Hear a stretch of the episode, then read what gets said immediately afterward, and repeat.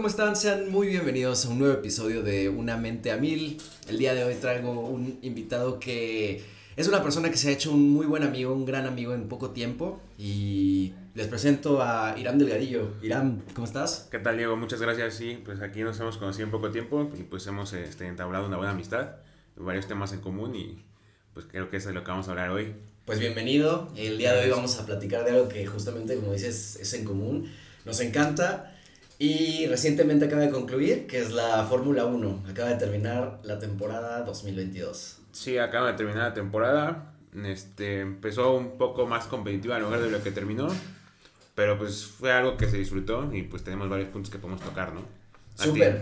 Eh, sí, dime, dime. ¿A ti qué te pareció? ¿Cómo, ¿Qué tal estuvo? Fíjate que fue una temporada que me pareció buena por el nivel de competitividad que hubo entre todos los equipos, sobre todo que dejamos atrás la rivalidad Mercedes-Red Bull que estuvo tan marcada. Bueno, al final de la temporada pasada cerraron Max y Hamilton con eh, nada de diferencia, se llegaron empatados a la última carrera, pero era un dominio claro de Mercedes y también de Red Bull. Y de manera agradable, Ferrari, que la temporada pasada, el año pasado, vino de no hacer absolutamente nada, de tener problemas de fiabilidad, de tener problemas eh, con sus unidades de potencia y en fin, como equipo, vinieron a competir al tú por tú y acabaron en segundo lugar.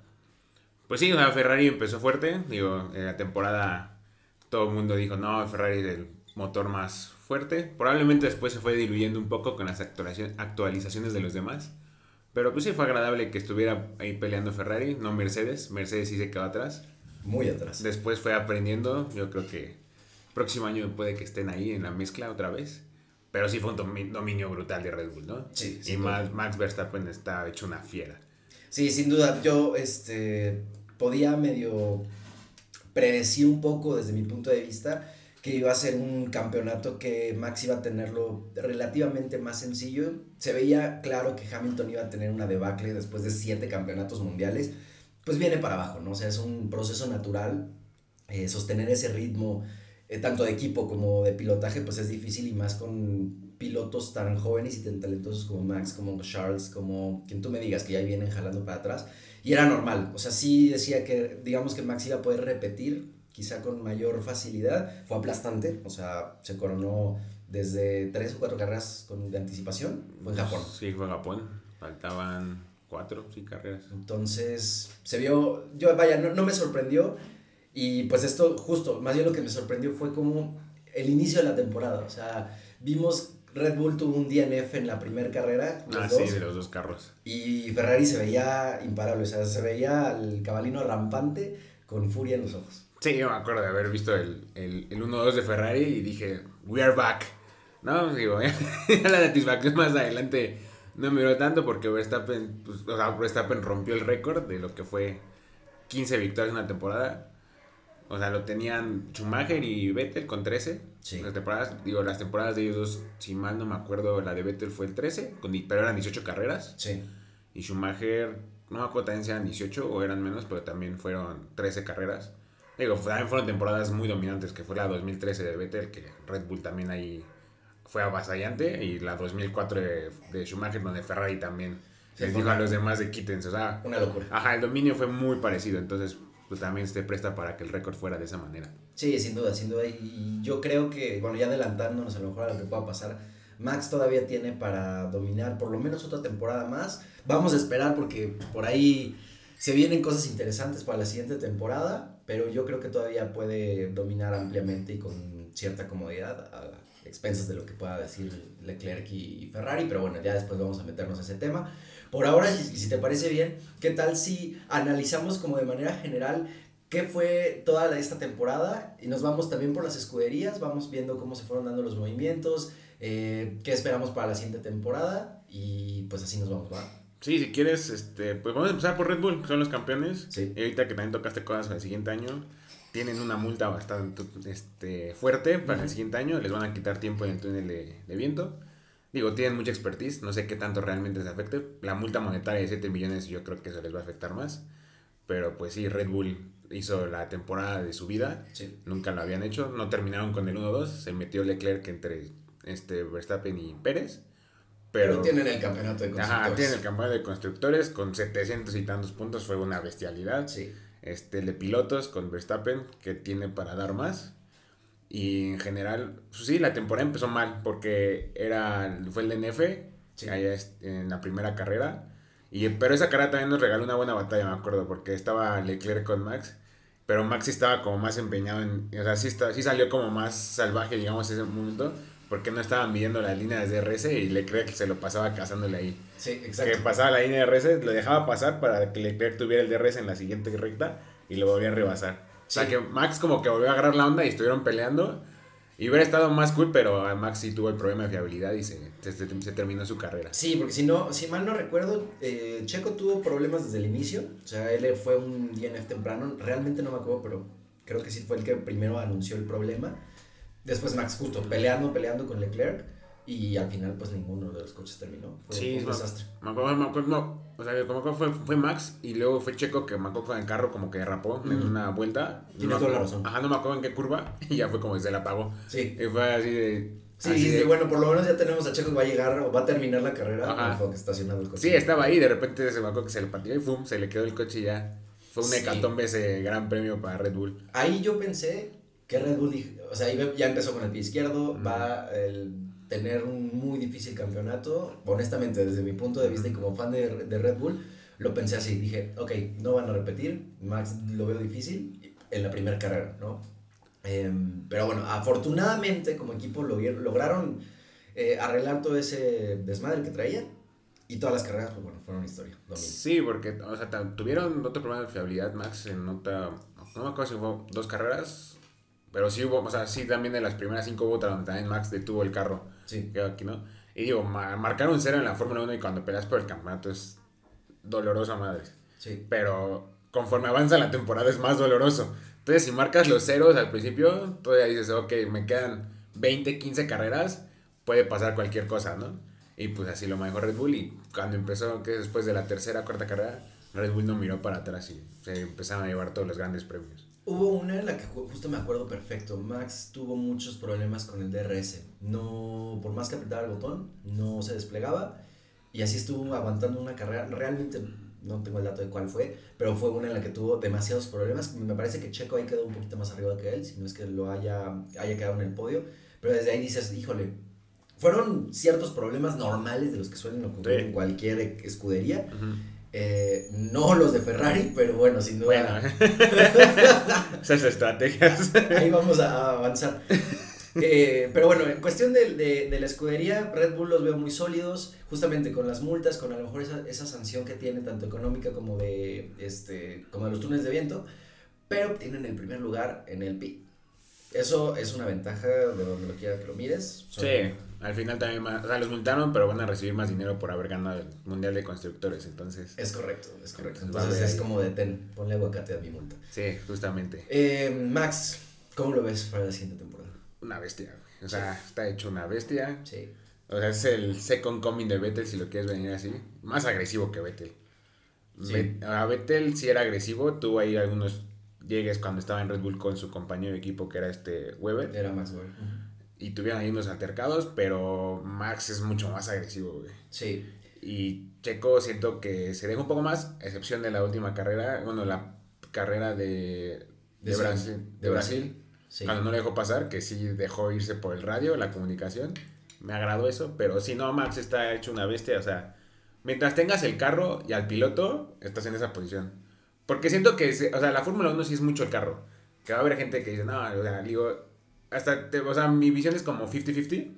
Pero si tienes al piloto, le restas, no sé, 10% al carro. Porque hay pilotos que te pueden exprimir el carro de una manera, o sea, estúpida, de que no tienen a lo mejor el carro a nivel, pero llega. Que fue como Verstappen la temporada pasada. Claro. Que el Mercedes sí era mejor, a lo mejor no por mucho, pero sí era mejor el Mercedes. Pero Max, siendo el piloto que es, podía exprimir ese carro para competir por el campeonato y terminó ganando el campeonato. Correcto. Por ejemplo, ahí mencionas algo, decías, bueno, en, los comienzos temprano de la carrera, hablo de la carrera como piloto de, de Sebastián Vettel, pues era el niño maravilla, o sea, empezó ganando todo muy morro. Max es un niño también, o sea, justamente encuentro esa relación que tú dices. Y obvio, yo coincido mucho en la parte que puede ser 50-50, o sea, tú tienes grandes pilotos, veteranos campeones del mundo que en esta temporada están corriendo. teníamos a Vettel, teníamos a Fernando Alonso, que él... e, Es, siento yo que es un piloto, ya, ya llegaremos en su momento cuando repasemos todas las escuderías, pero siento que es un piloto muy infravalorado para lo que debería ser, porque donde compite gana todo, como lo fue Kimi Raikkonen prácticamente.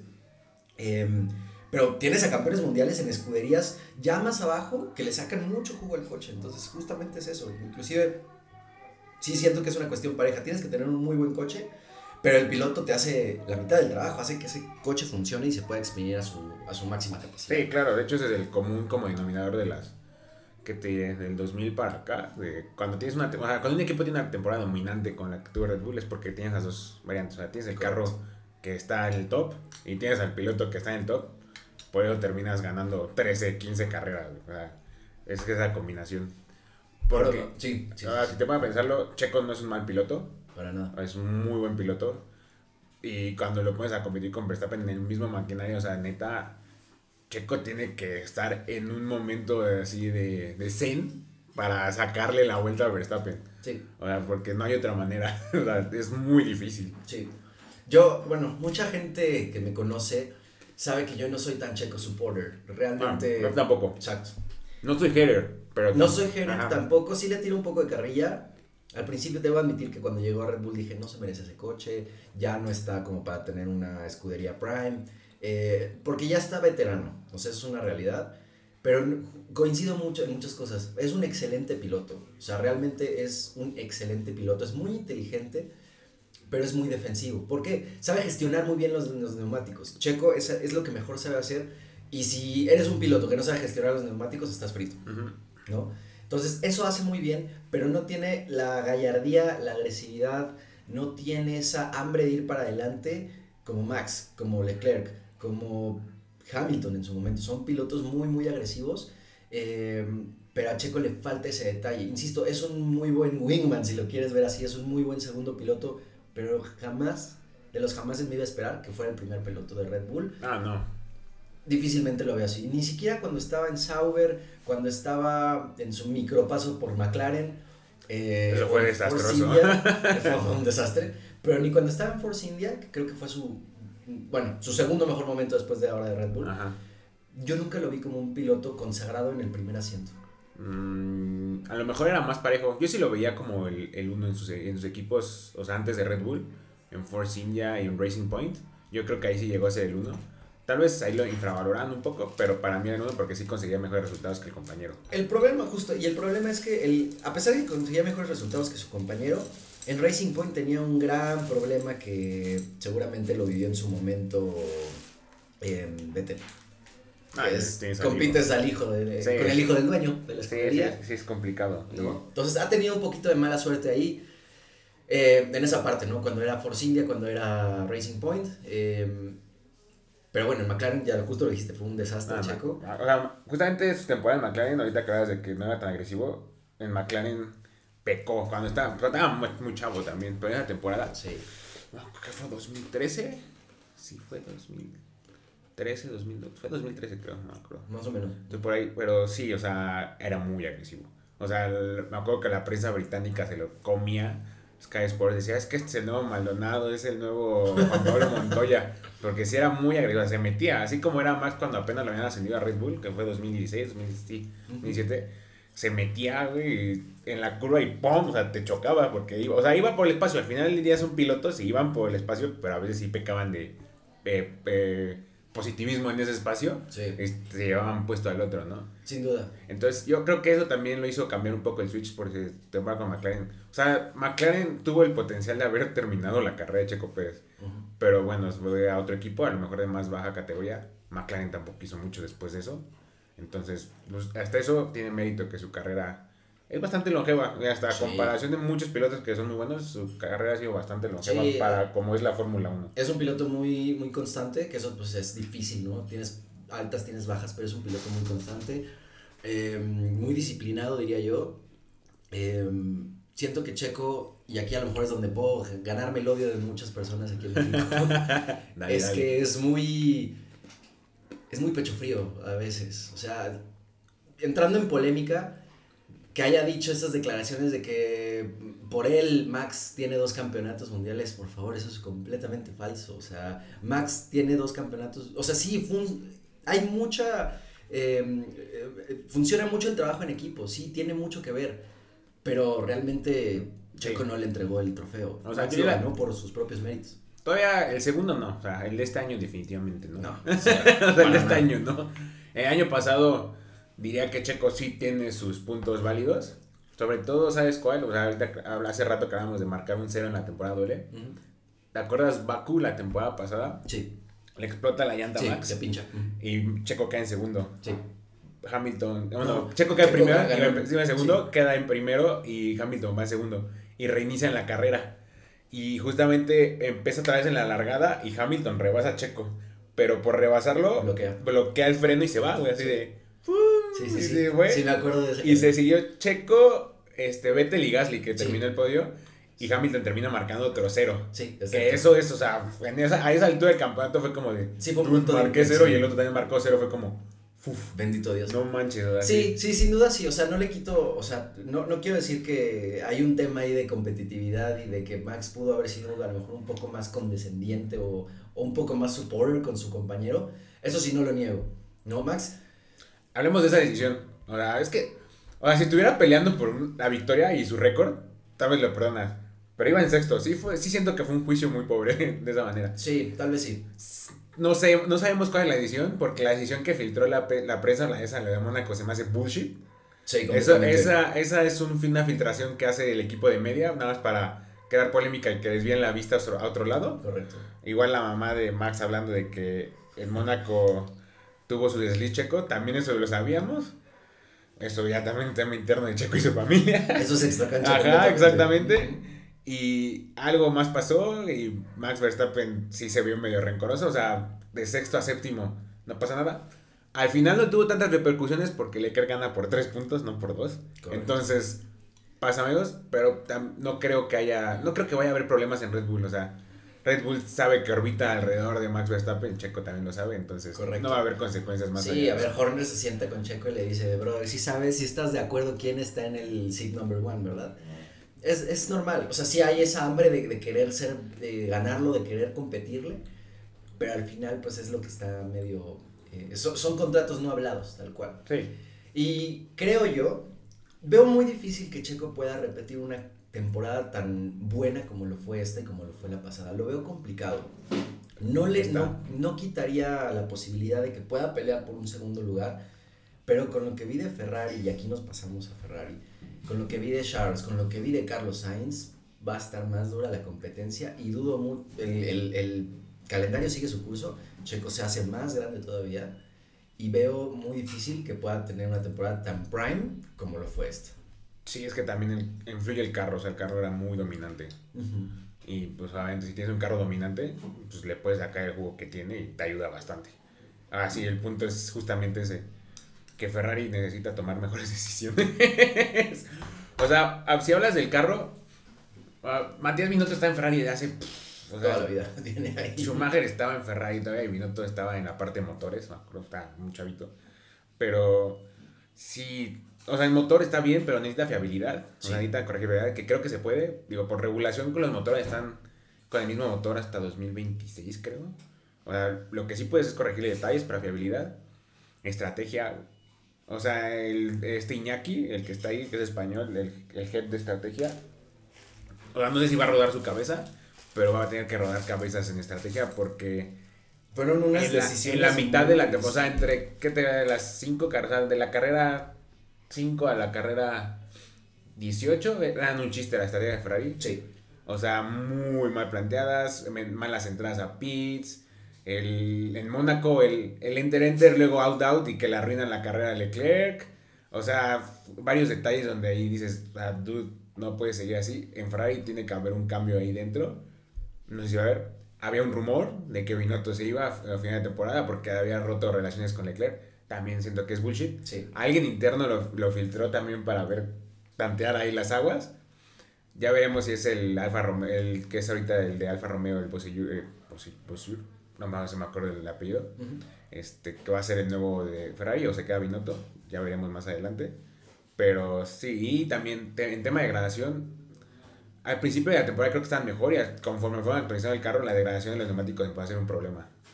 Si lo ves en, en The Whole Picture, para mí Ferrari fue fue de más a menos, obviamente, ¿no? O sea, pero se mantuvo en un nivel aceptable, o sea, me acuerdo perfectamente, las primeras dos, tres carreras yo decía, Ferrari está destrozando a todos. sí, trae un cohete. Sí, no, de verdad, tenía un, hasta en el motor, o sea, lo escuchas y tiene el sonido de turbo, Pero, sí, tal cual.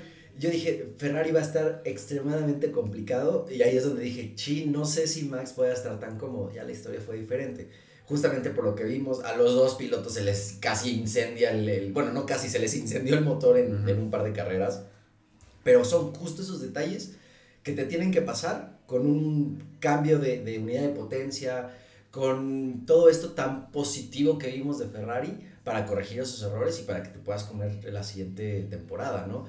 Ahora, eso por un lado, coincido plenamente que puede haber un rodaje de cabezas, no sé qué tan importante, pero sí tiene que haber en Ferrari porque fueron estrategias que te costaron muchos puntos, que, o sea, inclusive muy infantiles. Esa de Mónaco yo me acuerdo que hasta fue un meme como por durante un mes, ¿no? O sea, ¿cómo puede ser que, que mandes a tus dos pilotos a pits y le puedas decir a, a, Charles que se salga luego, luego cuando esté entrando, ¿no? O sea, son, vaya, o sea, son, son, son ingenieros que cambian llantas en menos de dos segundos y no puedes como cometer esos errores, o sea, son los que te cuestan puntos al final. Em, pero en fin, son esos detalles que tienes que, que te tienen que suceder para que aprendas, ¿no? Y ya en cuanto a pilotos, Charles es una, yo creo que ya no es promesa, definitivamente ha sido, ha tenido un nivel y un crecimiento bastante orgánico, es un extremada, es, es, es, es un piloto para mí sensacional, realmente. Y Carlos Sainz, híjole, un, solo una rayita por debajo. ¿eh? Para mí Carlos Sainz es un pilotazo también. Yo también le ponía una raya por debajo. Empezó de menos a más. Sin Mejoró mucho en la temporada, ¿verdad? Yo le tiré mucha carrilla a Sainz. no de tiempo en Ferrari, la verdad. Porque lo veía y se desesperaba, se, se, le iba el, se le iba el carro. Y yo así es que, dude, nada más tenemos un piloto, ¿no? Y cuando Leclerc fallaba es como ya no tengo a nadie, ¿no? Sí. Entonces fui más complicado. Sainz cerró muy fuerte la temporada. Muy. Este, igual Ferrari, Ferrari a una vuelta, y por el tema de degradación justamente, Ferrari en clasificación volaba. Y la prueba es que sacaron 8 points, no más points, 9 points, una cosa así. No ganaron, o sea, no las, no las capitalizaban. Pero sí, o sea, el motor está. Tienen que ahí hacer detalles, pero estrategia y pues a ver qué pasa más con el equipo. Igual otro, otro tema interesante ahí es justamente lo que mencionabas de Leclerc.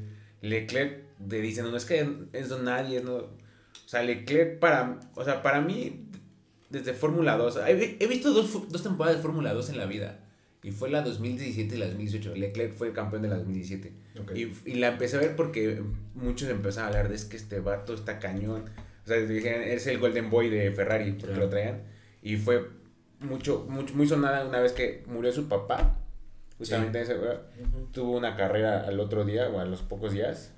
Y también en esa carrera tuvo un incidente y, o sea, en la misma carrera terminó estando atrás y volvió a superar a todos, así en el prema, así se los llevó a todos. Y las dos carreras de ese fin de semana las ganó. a todo eso. Y justamente ese, ese fin de semana le dijeron como de vas a subir, o sea, de, de ya estás, o sea, ya, para y lo subieron a Alfa Romeo. Sí. Y me acuerdo, de hecho yo eh, cuando fui a ver la Fórmula 1 aquí en México en el, en el 18, estaba en el Alfa Romeo, este Leclerc. Y para mí cuando dije, este güey sí está hecho para la Fórmula 1, fue ese año, 17, pero bueno, cuando, lo subieron, perdón, el 18, este, en Brasil, en la última vuelta de clasificación, me acuerdo, está, estaba empezando a llover, pero traían las slicks todavía. Ok. Y le mandan un radio a Leclerc que le dice, ve, este, métete a pits porque vamos a cambiar la llanta. Y le dice Leclerc, no, sí, siento que sí puedo mejorar mi tiempo, el que dice y mete así el carro, ¡fum! Y ya, o sea, hacen el clock cero, de, pero él ya está en la vuelta rápida. Y se clava una vuelta en Interlagos en un Alfa Romeo que yo dije, pato, no mames, ¿qué onda con este? O sea. ¿Y con Slicks? Ajá, dije, este vato es, o sea, ahí fue cuando dije, no, este, este vato sí. Ajá, trae, trae el switch de que dije, dude, no manches. Y justamente, ah, pues fue a finales también de esa temporada del 2007, pues nada, duró una temporada en Alfa Romeo que dijeron en Ferrari welcome to the club, ¿no? Claro. Y se, se había manchado esa vuelta y dije, no manches, tenemos piloto. Sí. Y obviamente está, está, está, está hecho. Tiene errores en pista todavía, que si hay siete o momentos donde se estrella, donde digo, oh, ok, pero va, tiene que minimizarlos, pero ahí está el piloto de Ferrari. Es una evolución normal, creo. El equipo necesita apoyarlo más. Sí, sin duda. O sea, tanto Red Bull como Ferrari por ahí son equipos, y por ahí Mercedes también, ya, ya llegamos en su momento, consolidados, tanto de, ya digo, cuestiones por mejorar en la, en la cuestión de ingeniería, en la cuestión técnica, en la cuestión del auto, pero en cuestión de pilotos están safe. O sea, Sí. realmente no les veo problema. Hay unión entre Charles y, y Carlos. Eh, te digo yo, Carlos, que considero que puede ser un gran piloto, que puede hasta ganar un campeonato mundial por ahí. Habrá que esperar. Pero en términos de equipo y de lo que puede hacer Ferrari eh, la siguiente temporada, yo me puedo aventar que hasta puede estar peleando ya de manera un poco más cerrada el campeonato, no sé si de constructores, pero por lo menos sí el campeonato mundial. Sí, el de piloto sería interesante. A ver, Sí. alguno de los dos o los dos estuvieran peleando. Sí, seguramente. Vamos a ver qué pasa. Es, es muy complicado ver eh, a, esta- a estas alturas tan... bueno, ¿cuáles alturas? O sea, ya terminamos la temporada y la que viene pues prácticamente inicia eh, muy, muy rápido. Habrá que esperar a ver qué noticias hay, eh, si hay algún tipo de movi- movimiento por ahí interno, eh, en fin, pero yo creo que Ferrari va, va a ir muy bien. Y ahora nos pasamos a... No sé si la gran decepción, yo no lo dejaría como gran decepción, simplemente como un bajón natural, pero Mercedes. Mercedes, hay una luz y hay una sombra que yo detecto. Definitivamente en cuestión eh, de fiabilidad del coche, eh, unidad de potencia, fue una catástrofe al inicio Mercedes. No es el mismo cohete con el que arrasó estas últimas temporadas. Pero al final compitió y compitió duro. Sí. Por ahí no tanto, igual insisto, no, no, no creo que al nivel de Ferrari o de Red Bull, pero compitió y apretó duro al final. Sí, no, o sea, fue. Demostraron que sus ingenieros, al momento en que fallaron en el diseño y como plantearon el carro para la temporada, que al inicio de la temporada se dieron cuenta de. Damn, estamos muy atrás. Y a lo largo de, de las 20 más carreras, o 22 carreras que hubo, aprendieron y aprendieron demasiado. Y eso probablemente se vea en la próxima temporada. Y, o sea, Mercedes está de vuelta en la siguiente temporada. Sí, sin O duda. sea, eso, eso está claro. Eh, tienen al mejor director de equipo para mí, Toto Sí, Wolff. Toto Wolff. Es, Es- ese güey es demasiado, o sea, es demasiado bueno en lo que hace el güey.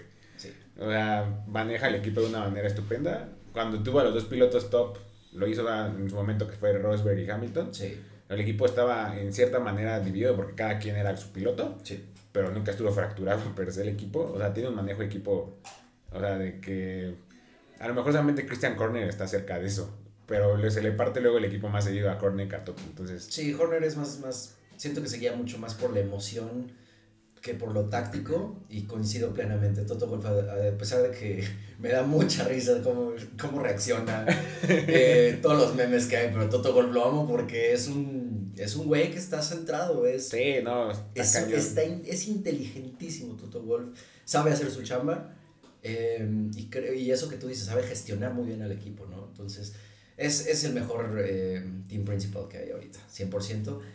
Y lo que te mencionaba de luz y sombra, si la sombra fue un poco Hamilton y el coche, porque vamos a aceptarlo, Hamilton, eh, y era lo que te platicaba un poquito antes de entrar aquí a- a- al aire, Hamilton ya tiene una curva de descenso que es normal. O sea, mantener un nivel de excelencia por siete temporadas es prácticamente, o sea, es, es, es imposible. Tiene que haber una debacle y que llegue alguien a competirte como Max y como otros, otros pilotos como Charles, etcétera, pues te termina afectando de todos lados, ¿no? Entonces, si bien es un, una temporada esperada para mí, a mí no me sorprende que Lewis Hamilton haya quedado que, en, ¿qué acabó? ¿En ¿Cuarto, quinto? Quinto. No, quinto. Sí, acabó en quinto. No me sorprende. O sea, es algo normal. Hamilton dominó por mucho tiempo.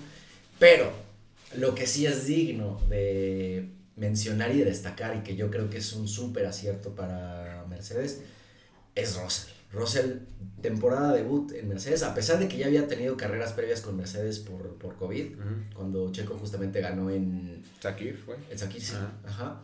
Eh, Russell dominó toda esa carrera. Tuvo un problema, creo que fue un pinchazo en las llantas y quedó fuera. Sí.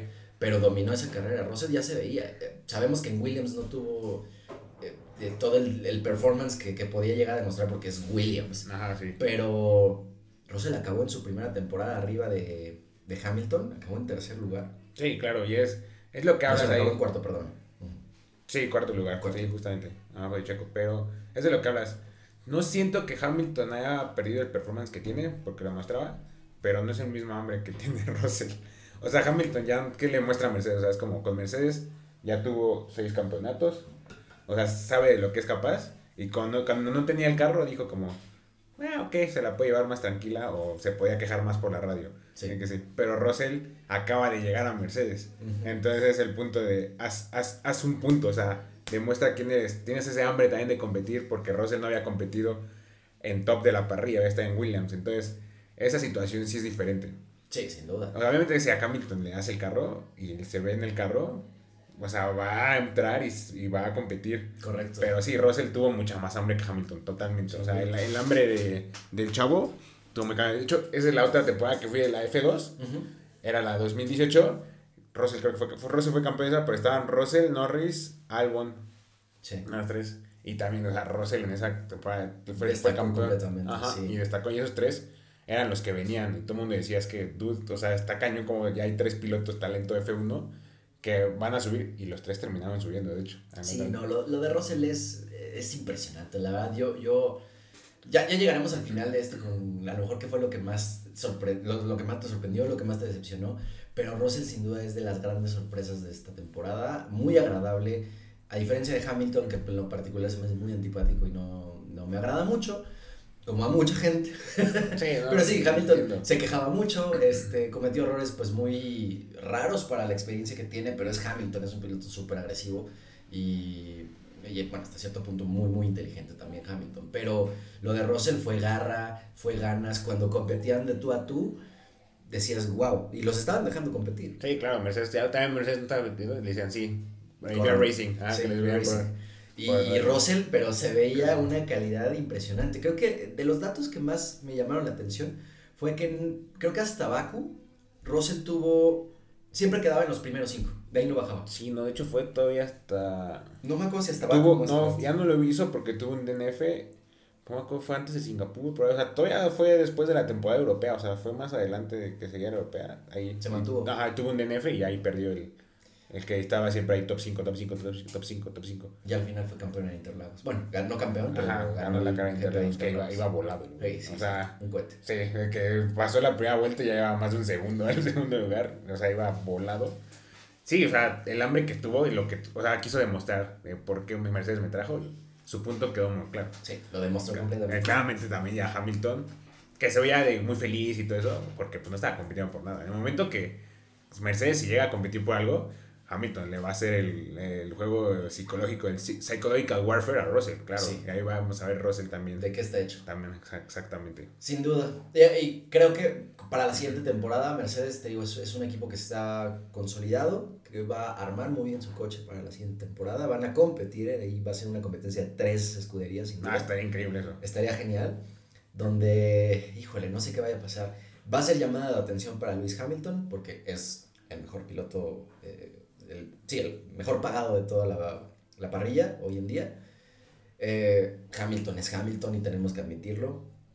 Eh, entonces, si quiere mantener, digamos, un poquito su lugar cómodo en Mercedes, siendo la superestrella que es, no se va a poder dejar con Russell, porque en una temporada te puede cambiar todo. Sí, no, los días de botas quedaron atrás. Sí, exacto, pobre. ya, ya, ya no hay que se acuerde de, de botas. Pobrecito. Pero justo, vamos a ver qué pasa. Mercedes es otro equipo que no va a tener problemas de incertidumbre. Más bien, la incertidumbre es positiva para Mercedes. Y vamos a ver qué sucede. Y ahora, siguiente Sí. lugar de. No, déjame agregar este punto. Sí, a dale, lo mejor haces ahí extra de Mercedes. Y yo no descartaría a Mercedes que ahorita que Schumacher ya no va a estar en ningún equipo, lo jalaran como tercer piloto. Sí, es lo que veníamos Eh, la familia Schumacher también estuvo metida en los inicios de cuando fue Mercedes. Fue Rosberg y Schumacher los que iniciaron como pilotos para cuando inició la escudería. Exactamente. Entonces va a haber relaciones ahí importantes y que termine Mick como tercer piloto. Puede ser, puede ser, puede ser un punto también importante de madurez para Mick, porque ya llegaremos igual a Haas, pero Mick le falta, le falta bastante. Sí. Pero tiene mucho potencial. No es su papá, No, le, le pesa el apellido, le claramente. pesa mucho el apellido. No, no lo veo lo, ni un cuarto de lo que fue su papá. No, está muy Pero estoy hablando muy Estás hablando que solamente un piloto es comparado en esta altura. Sí, exactamente. Es completamente fuera de proporción, pero el apellido pesa. Sí. Y bueno, eso Mercedes. Nos pasamos a McLaren, que acabó. No, ¿quién acabó en, en siguiente posición de la parrilla? ¿Fue Alpine o McLaren? ¿Y qué cuántos? Creo que fue McLaren, ¿no? Alpine, ¿eh? A ver, déjame checar porque Fernando Alonso no terminó. Y, no digamos que Ricciardo no, no sumó muchos puntos. Que bueno, también sí. No nos ayudó mucho en la, en la colecta de puntos. Pero sí, seguro. Estoy casi seguro que fue McLaren. Sí, sí, le con McLaren, pero ahorita lo tomamos Sí. después Alpine. ¿no? Bueno, McLaren. se conectan en cierto punto. Se conectan, sí, sí. 100%. McLaren fue decepcionante para mí esta temporada con lo que pasó la anterior, la 2021. Sí, claro. McLaren, para ser la escudería mejor del resto, tuvo un muy buen performance. Esta temporada creo que había muchas expectativas, sobre todo en Lando. También la carga normal de expectativas en, en Richardo, pero el coche no estuvo bien. Lando no estuvo tan bien como en otras épocas, a pesar de que fue el mejor eh, piloto del resto, de todos, todo- toda la parrilla. Eso te habla de que tiene un- una constancia, un talento y sobre todo mucha, mucha expectativa, ¿no? Es un gran piloto Lando y muy joven. Pero sí, McLaren no fue ni, lo, ni cerca la temporada pasada. Sí, no. eh, McLaren, yo no sé cómo están gestionando internos. Sé que no tienen túnel de viento, de viento propio, eso. No sé qué tanto afecta el desarrollo eh, eso. No soy ingeniero de, de aerodin- aerodinámica ni de carros. No, tampoco yo soy. Sé que eso tiene cierto efecto en el desarrollo. Pero sí, porque vienen desde. O sea, al nivel que está ahorita, al que estaban hace seis años, siete es un cambio súper positivo, ¿no? Sí, Pero sí, el año pasado hizo, hicieron más podios, ganaron una carrera que fue la que ganaron en Monza, hicieron el 1-2. Ujú. Richardo se hundió horrible en el equipo, no sé qué pasó ahí también, o sea, el Richardo, Richardo se desdibujó de la pista totalmente. sin duda. Sabemos que el, el chico dorado de McLaren es Norris.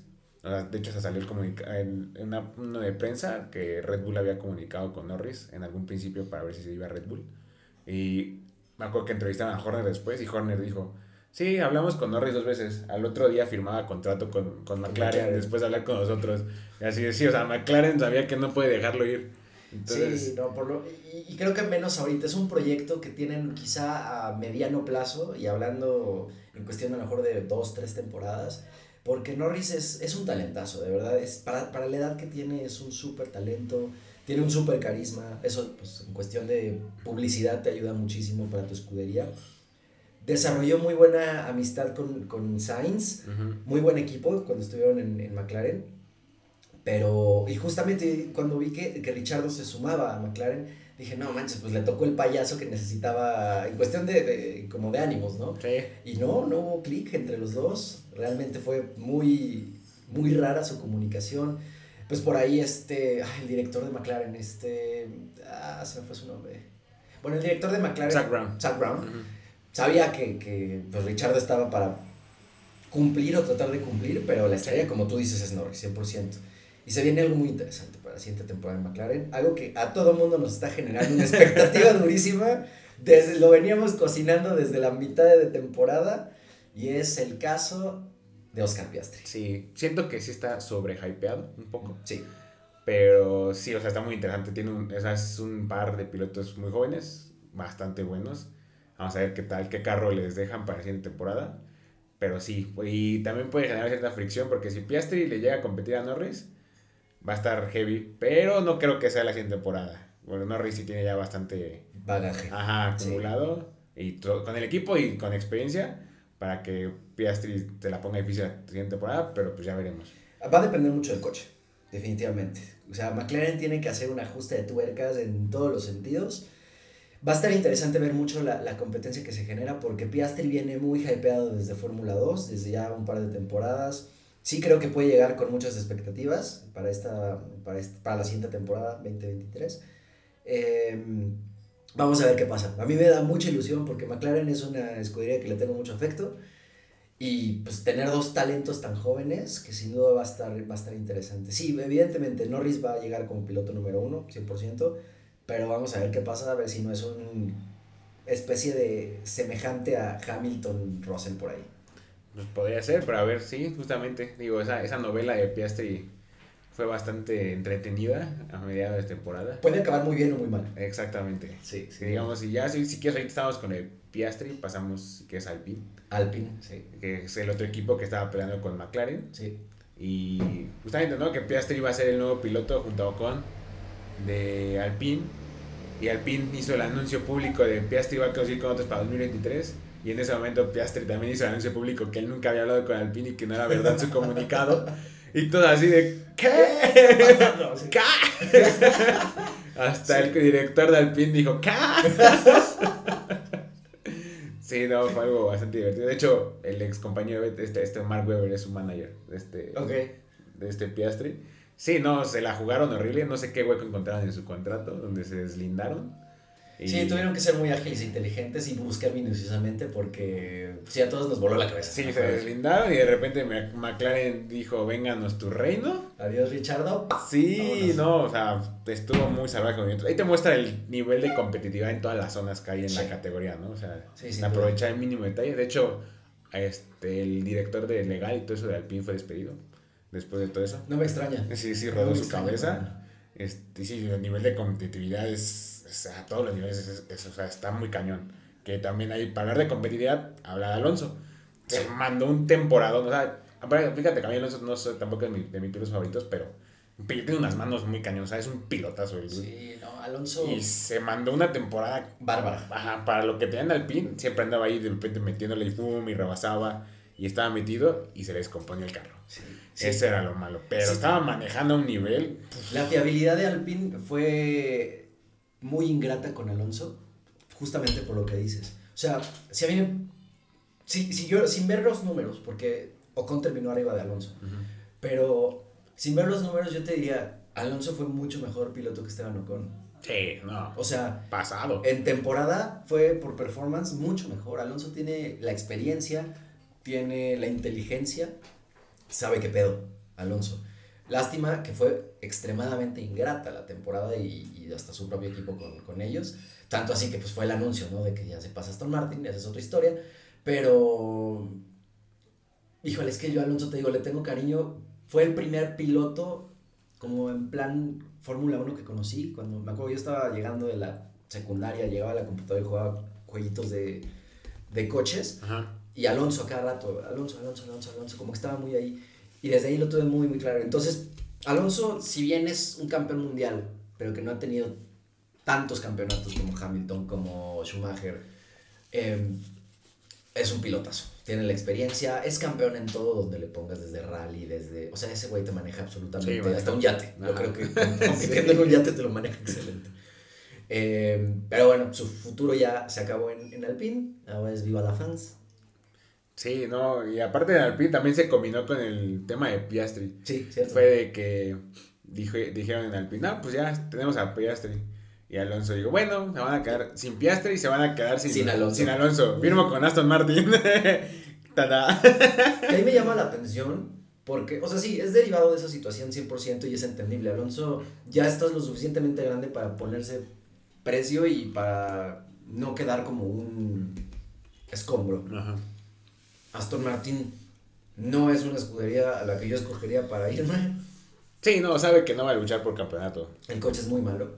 Espero que eso cambie, pero el coche es muy, muy malo. O sea, tenían un pilotazo como Seth Vettel, pero esa es otra historia. Em, pero bueno, al fin de cuentas va a seguir corriendo, va a seguir sumando estadística como un piloto más, más longevo probablemente de toda la Fórmula 1. Pero a ver qué pasa. Esteban Ocon realmente es tan X que, que creo que no hay mucha tela de dónde cortar. Ocon, Ocon sí, eh, defensivamente es muy bueno. Ujú. Es muy férreo rebasar a Ocon. Pero de ahí en fuera no es, ajá, no es un talento excepcional. No, y, Es sólido. y bueno, también mucho por lo que hemos visto en Drive to Survive, Ocon, pobre, o sea, empezó desde muy abajo, empezó Sí, claro. con todos los recursos que pudo. Eh, por algo está ahí, o sea, yo insisto, cualquier piloto que corra Fórmula 1, Fórmula 2, están ahí porque saben manejar y operar un Sí, coche estamos tan comparando la élite con la élite. O sea, son los 20 que están ahí. Pero exactamente, pero de todos ellos, Ocon realmente te siento que no, no aporta gran cosas. No hay como un highlight tan marcado, exceptuando el que tú dices, sí es muy buen defensor.